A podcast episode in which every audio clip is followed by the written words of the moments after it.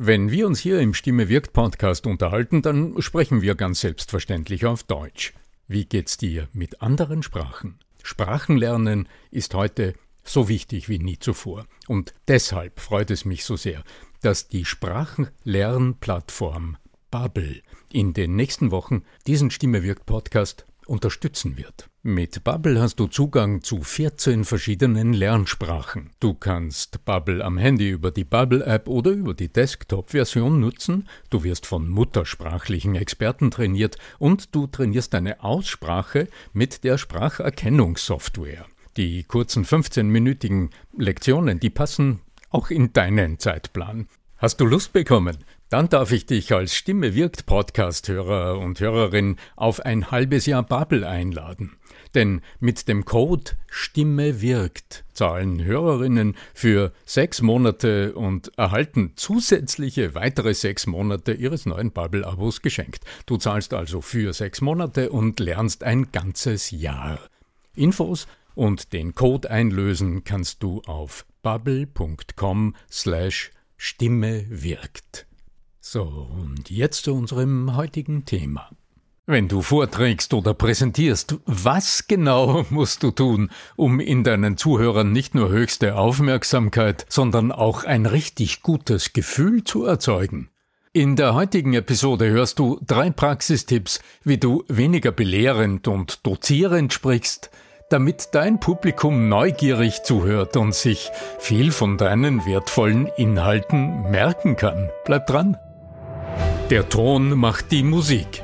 Der Podcast über die Macht der Stimme im Business mit Arno Fischbacher und Andreas Giermeier. Für alle Stimmbesitzer, die gerne Stimmbenutzer werden wollen. Wenn du ein wichtiges Gespräch, eine Rede oder Präsentation, ganz egal ob online oder vor echtem Publikum, vor dir hast, ich bin gern an deiner Seite, damit du mit deiner Stimme, mit deiner Sprache, mit deiner Körpersprache brillierst oder jedenfalls wirklich überzeugst. Geh einfach auf arno-fischbacher.com und trag dich für einen telefonischen Espresso mit mir ein schlechte Gefühle bei Gesprächen.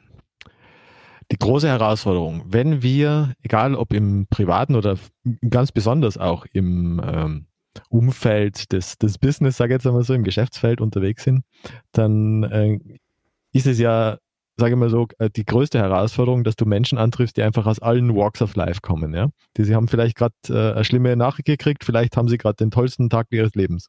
Und die Frage ist, wie kriege ich die äh, in einem Gespräch oder auch in einer Präsentation auf eine Ebene, dass sie sich wohlfühlen mit mir, dass sie ähm, gerne mit mir sprechen, dass einfach gute Emotionen dabei entstehen.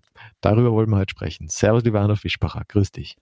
Hallo, lieber Andreas Giermeier von lernenderzukunft.com. Ja, ich denke, das ist ein essentielles Thema. Gespräche, aber selbstverständlich auch in allen Präsentationen. Denn wie oft erlebe ich das ähm, als, als Zuschauer, in einem Vortrag oder sehr oft, äh, wenn ich auf den Bildschirm schaue und bei Webinaren dabei bin oder wo, wo immer, wo Wissenswertes mir erzählt wird.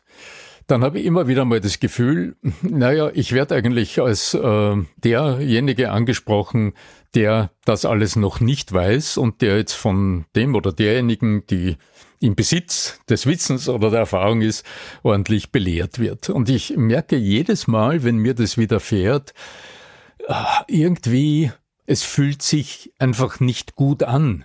Es ist zwar oft interessant, weil ich weiß, der Mensch weiß was und ich will, ich will ja partizipieren an diesem Know-how, aber das Zuhören macht keinen Spaß. Also irgendwie, es ist, es wird mühsam, äh, sich das zu erarbeiten gewissermaßen. Und äh, ich denke, es lohnt mal draufzuschauen, woher kommt es eigentlich? Wie entsteht dieses Gefühl beim Zuhören? Das ist das, was ich heute gerne, Andreas, auch mit dir diskutieren mag. Ja, und da bist du bei mir natürlich an der richtigen Stelle angelangt, weil das ist ja im Prinzip der Kern dessen, was äh, im Prinzip gehirngerechte auch Didaktik ausmacht, ja. Dass es ja mhm. darum geht, Und da sind wir auch viele im Coaching arbeiten ja auch so mit den Ressourcen des Gegenüber zu arbeiten, heißt ja immer so schön. Das heißt, dass du andere Menschen nicht als äh, den dummen Haufen äh, vor dir siehst, in Anführungszeichen, ich bin der kluge Lektor, sondern dass du tatsächlich ihnen ermöglicht, äh, sich möglichst spielerisch äh, ihres eigenen äh, Vorwissens zu bedienen und dann ihnen die Möglichkeit auch eröffnest, sich dadurch viel, viel einfacher in die jeweiligen Themen selbst einzuarbeiten und, und ihnen einfach die Informationen nicht versteckst, äh, dass, also dass du im Prinzip der weise, der weise äh, Mensch da vorne bist, der ihnen zeigt, wie die Welt funktioniert. Weil das setzt nämlich auch ein, ein, ein, mhm. ein, ein Menschenbild voraus, das die anderen Menschen als, sagen wir mal, minderwertig irgendwo erachtet. Dieses äh, kommt ja irgendwo aus dem Militär und so, das ganze Schulsystem, ja.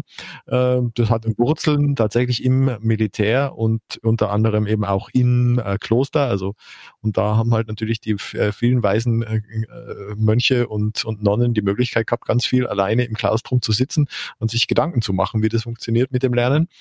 Aber die haben halt keine Ahnung gehabt davon, wie Gehirne funktionieren oder eben auch nicht funktionieren. Und bei schlechten Gefühlen funktioniert Lernen halt einmal äh, schlecht bis gar nicht. Ja? Und ähm, da versauen wir schon in der Schule ganz, ganz viele und natürlich später auch in Seminaren, in, äh, in jedem einzelnen Gespräch im Prinzip, wo jemand am anderen was vermitteln mhm. möchte, ist es eben meine Aufgabe als der oder die Vermittelnde, ihm anderen möglichst gute Gefühle zu triggern.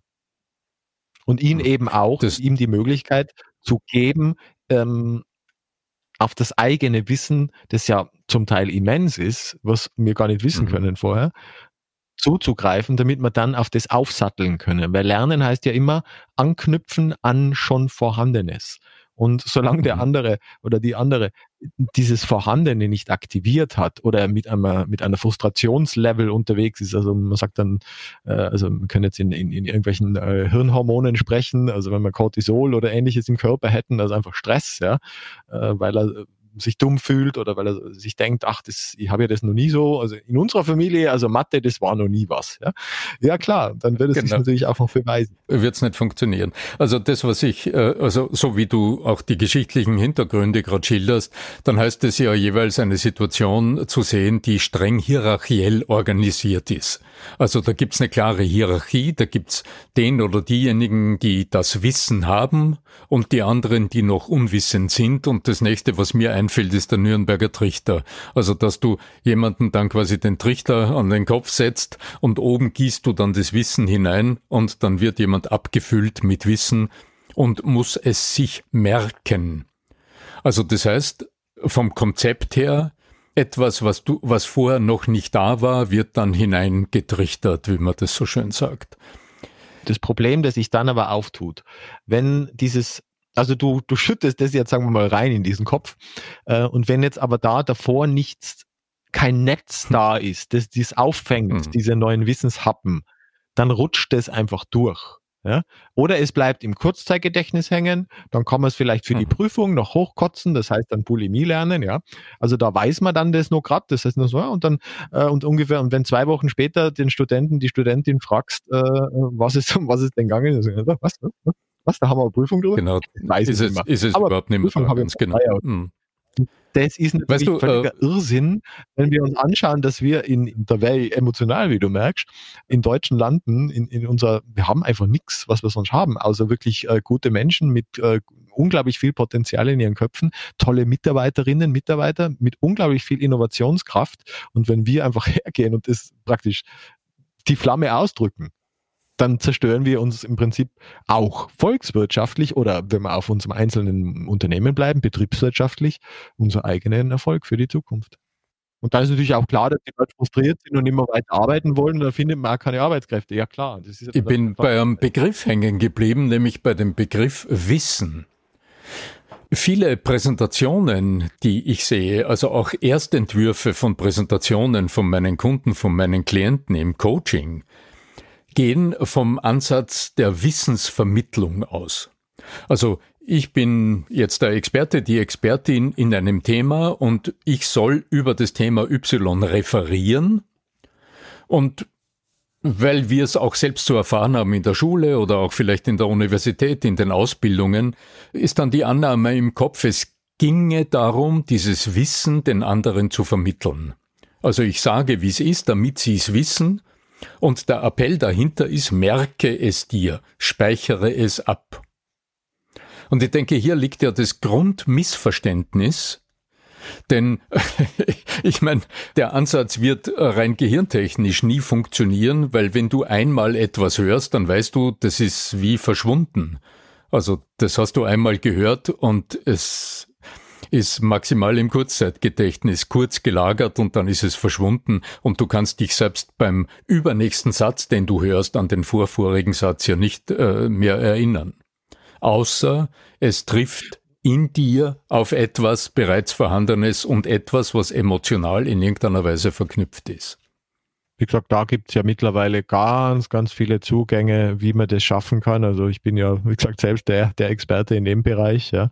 Was ist einfach sehr viel lustvoller und also Lernen muss wieder geil werden, war immer der, die, Aus, äh, die Aussage von Vera F. Birkenbill, geil, genial und äh, Genialität wird halt gespeist über gute Gefühle, deswegen geil, ja und ähm, im positivsten aller, aller Sinne. Ja? Und natürlich, wenn du sprichst von Wissen abfüllen und so, ich meine, äh, es kommt natürlich auch darauf an, auf welcher Level deine Zuhörer, deine Zuhörerinnen unterwegs sind. Wenn du jetzt extreme Experten vor dir hast, der jetzt schon sein, sein drittes Doktorat hat und der kommt dann in einen Fachvortrag in seinem Gebiet, dann ist es für ihn auch weit einfacher, einem, einem Dozenten zu folgen und vielleicht auch dann von dem zu lernen.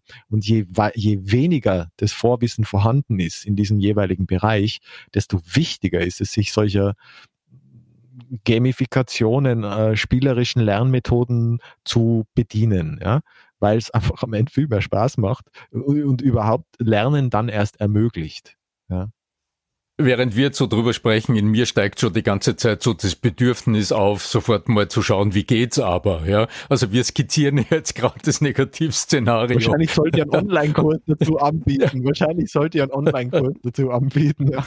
Aber jetzt äh, ganz, praktisch, ganz praktisch gedacht, weil ich es im Coaching ja im Grunde ununterbrochen äh, mit Menschen zu tun habe, die zu mir kommen und, und mit, mit Vortragskonzepten oder mit Präsentationskonzepten zu mir kommen die hm, also im Grunde auch schon wissen, worüber sie sprechen wollen. Und im Grunde erwarten, dass ich ihnen dann zeige, wie sie das stimmlich aufhübschen oder wie sie das vielleicht mit ein paar Pausen besser sprechen.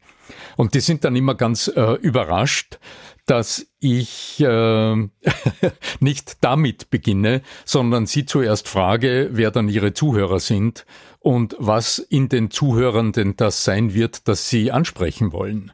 Also was denn das Vorwissen, die Vorerfahrung oder die Problematik ist, für die das, was äh, präsentiert werden soll, was gesagt werden soll, denn in irgendeiner Weise einen Lösungsansatz bieten soll.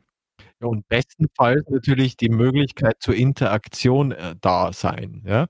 Also es ist natürlich, wenn du, äh, äh, wenn es jetzt nur eine einseitige Geschichte ist, dann gibt's auch Tools. Also es gibt auch da Tools, dass man Menschen mit sich in der Gruppe arbeiten lässt, wenn da keine Interaktion, aber in kleinen Gruppen ist ja auch die Interaktion da. Und dann ist immer die Frage, ähm, was auch sehr wichtig ist beim, beim Lernen oder beim Auslösen dieser, dieser neuen Erfahrungen, ist tatsächlich, dass Menschen, und da sind wir wieder bei der hohen Kunst des was wir eigentlich schon ganz lange wissen, seit den, ich glaube, 1960er Jahren, dass es auch darum geht, dir äh, Situationen dann auch auszumalen, in denen du dann dieses Wissen zum Beispiel anwendest. Es gibt wunderbare Studien von äh, Medizinstudentinnen, die tatsächlich in in Lernsituationen waren und die einfach das Zeug nicht erlernt haben. Ja?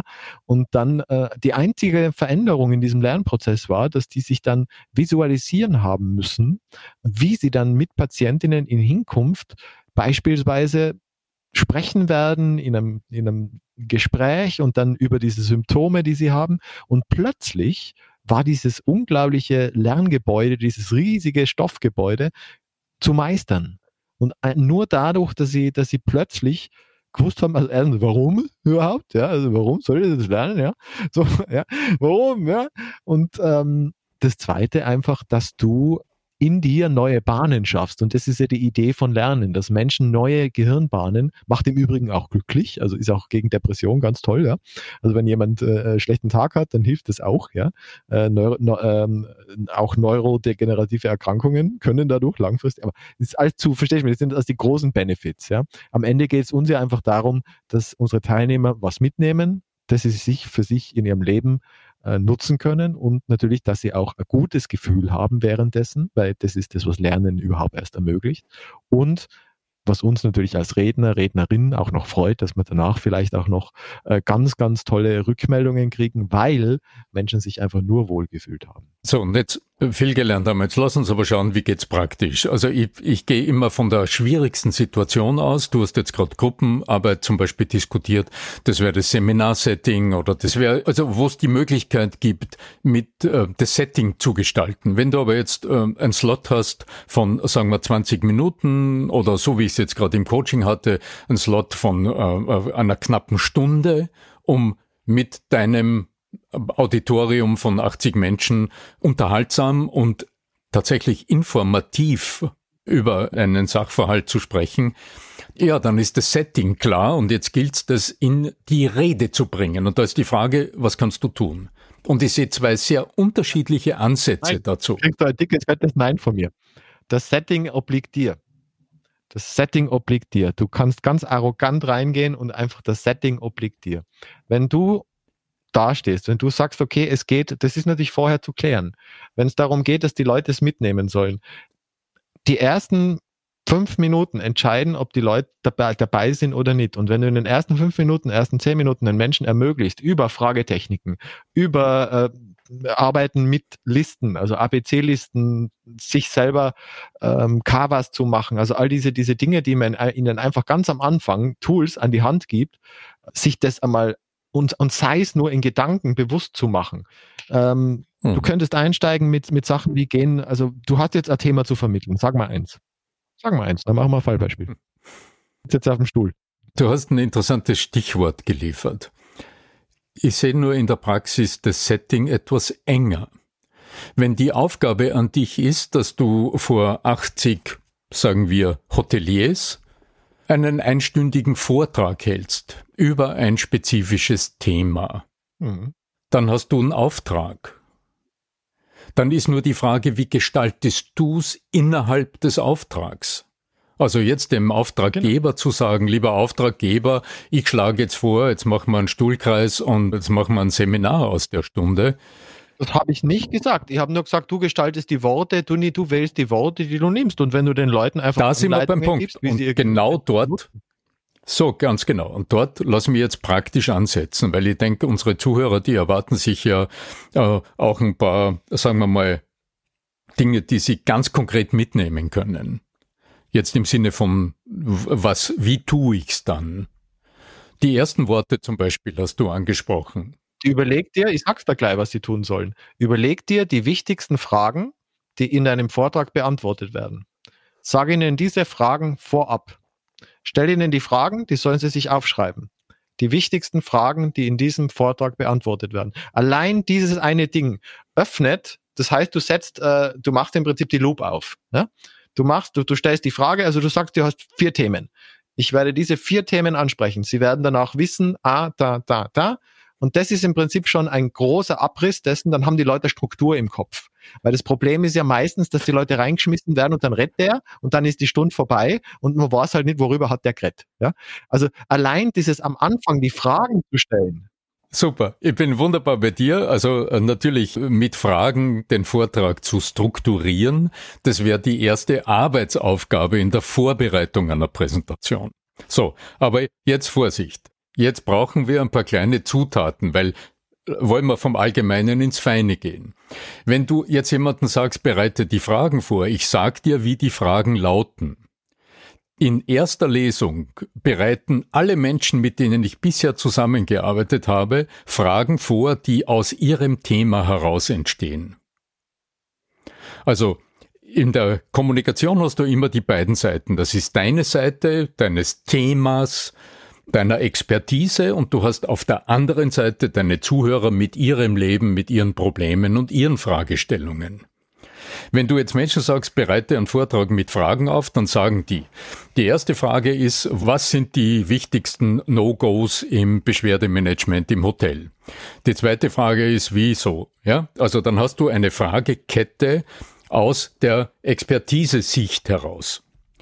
Meine Empfehlung, meine dringende Empfehlung ist, überleg dir die drängendsten Fragen in den Köpfen deiner Zuhörer. Wenn du also eine Gliederung überlegst, die aus einer Fragekette besteht. Aber Zusatz.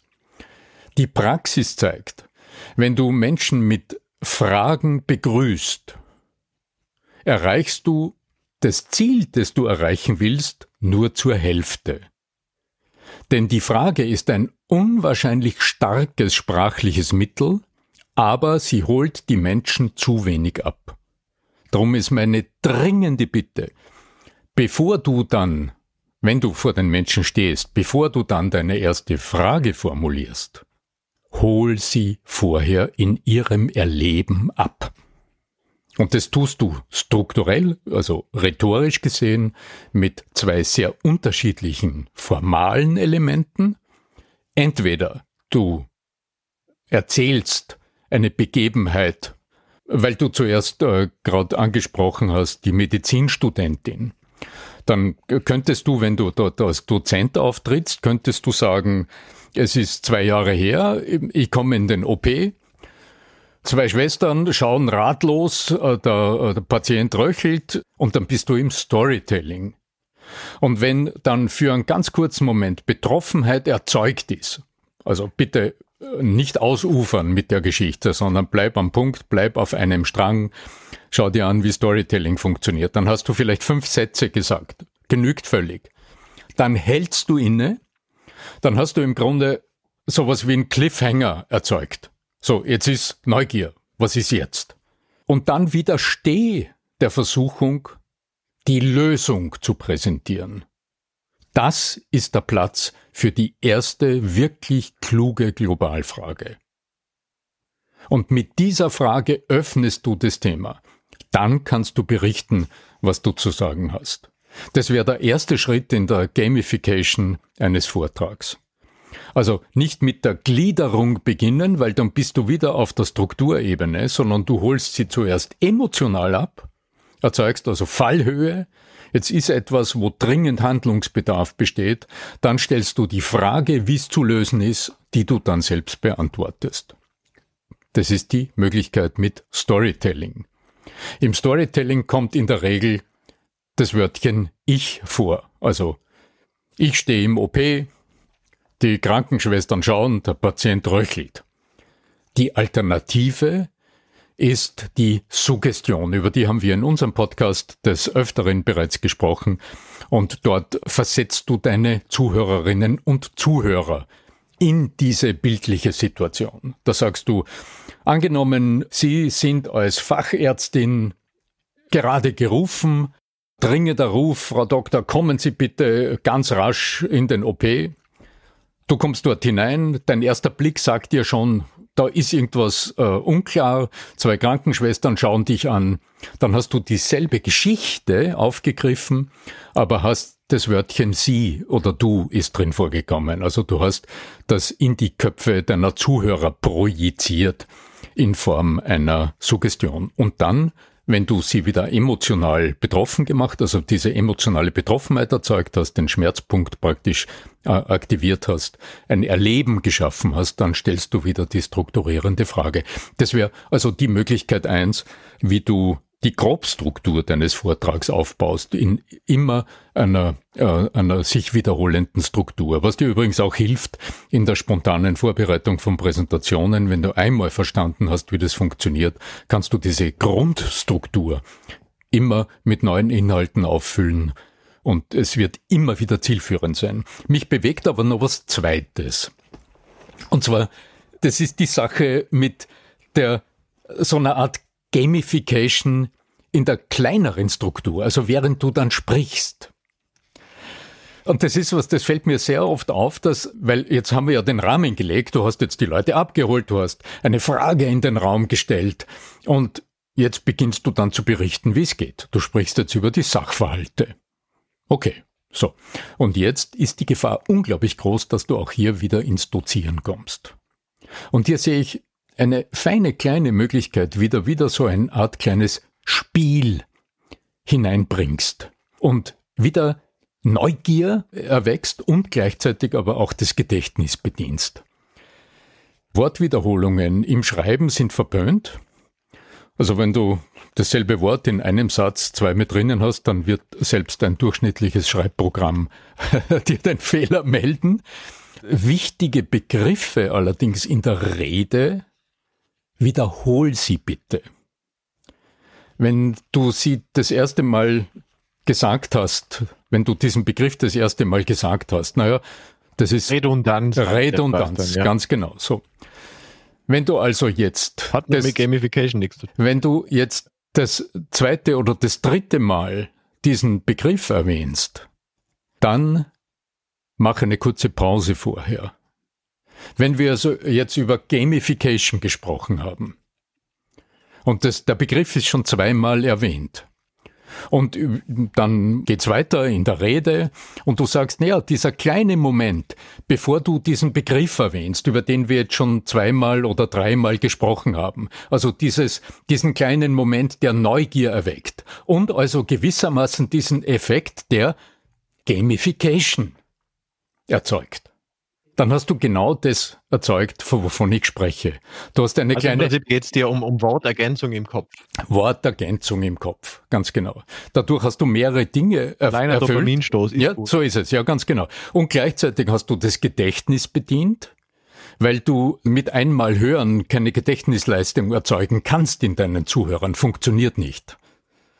Wenn es um Begriffe geht, die gelernt werden sollen oder die von den anderen auch ausgesprochen werden sollen nachher. Wenn man es nur gehört hat, kann man es noch nicht aussprechen.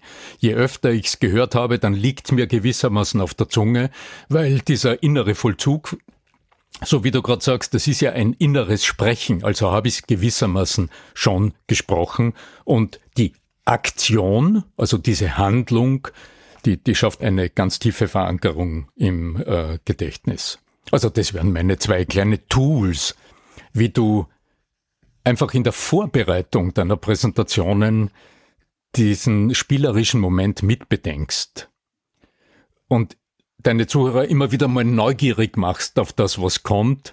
Und wenn du es dann aussprichst, im Grunde sie dafür belohnst, also ihnen gewissermaßen zunickst und sagst, genau wie Sie jetzt gerade ja offensichtlich bereits gedacht haben, genau das ist es, dann sprichst du in einer bejahenden Art und Weise und wirst von den anderen quasi immer wieder als belohnend wahrgenommen, so als würdest du deine Zuhörer ununterbrochen für das belohnen, was sie jetzt gerade ohnehin gerade gedacht haben.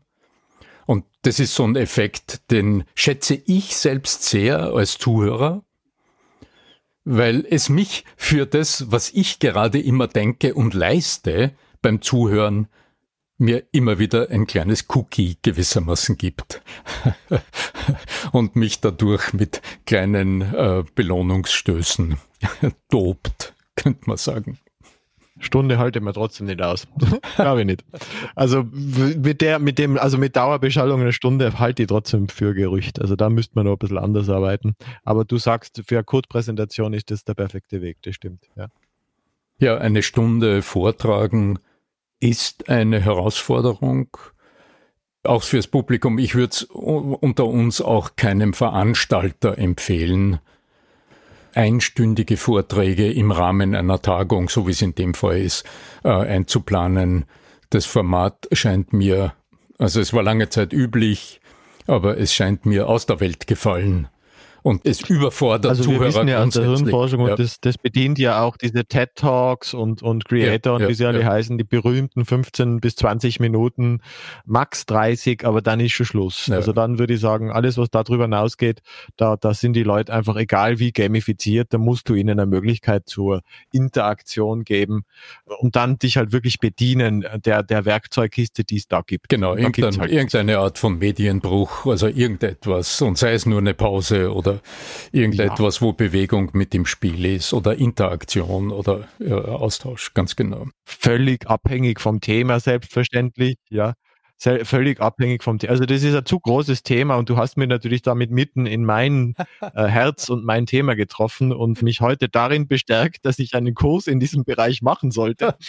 ja, ohne Witz, ja. Weil es ist, na wirklich, weil es ist mir echt, äh, es tut mir fast schon weh, äh, wenn du mal so Geschichten erzählst und ich einfach höre, dass das immer noch stattfindet da draußen. Naja, es ist, ich habe natürlich als Coach habe ich natürlich hier eine andere Position, weil wenn der, die, der Kunde oder die Kundin zu mir kommt und sagt, Herr Fischbacher, in drei Wochen habe ich einen Vortrag, ich bin gebucht für eine Stunde und ich mache mir Sorgen, wie das geht, naja, dann bin ich als Coach aufgefordert, etwa, Verstehe, etwas, etwas zu arbeiten, wie die, damit die Zuhörerinnen und Zuhörer in dieser Stunde das maximale Erleben haben. Ja, und nicht nur nicht einschlafen, ja. sondern möglichst am Ende sagen, boah, die Zeit ist schnell vergangen. Wie ist denn das passiert? Ich schaue auf die Uhr, es ist eine Stunde vorbei und ich habe das Gefühl, es war maximal 30 Minuten. Ja, wenn das passiert, dann kann man sagen, es ist gut gelungen. Okay, äh, liebe Leute, wenn ihr zuhört und es gefällt euch, was wir tun, dann ähm, ja, ist unsere dringende Aufforderung, gebt uns doch ein paar Sterne oder im besten Fall sogar eine Bewertung auf iTunes oder auf wo immer ihr Podcast äh, hört. Äh, gebt uns eine Bewertung, gebt uns ein paar Sterne. Das hilft auch denen, die den Stimme wirkt Podcast noch nicht kennen, ihn endlich Gibt's sowas überhaupt? Ja, gibt's. Äh, ihn endlich kennenzulernen. Ja, Wahnsinn, genau. Dieser Stimme wirkt Podcast ist übrigens Teil eines Podcast-Netzwerks, eines österreichischen Missing Link heißt dieses Podcast-Netzwerk, in dem auch Podcasts wie Erklär mir die Welt, spannender Podcast, habe gerade heute hineingehört, ganz offen gesagt, ist auch einer der Kurier Daily Podcast und auch der Profil-Podcast ist Teil dieses Netzwerks. Wenn es euch interessiert, horcht einfach mal hin, aber bleibt uns selbstverständlich treu. Geschnitten, technisch betreut wird auch diese Episode vom Florian Schartner in Barcelona, florianschartner.de. Ja, was bleibt mir noch? Äh, wie anfangs gesagt, wenn du irgendeine Frage hast rund um deinen nächsten Auftritt, um dein nächstes heikles Gespräch oder deine nächste Online-Präsentation, dann buch dir doch einfach auf arno-fischbacher.com einen telefonischen Espresso mit mir. In diesem Sinne, möge die Macht der Stimme mit dir sein. Dein Arno Fischbacher.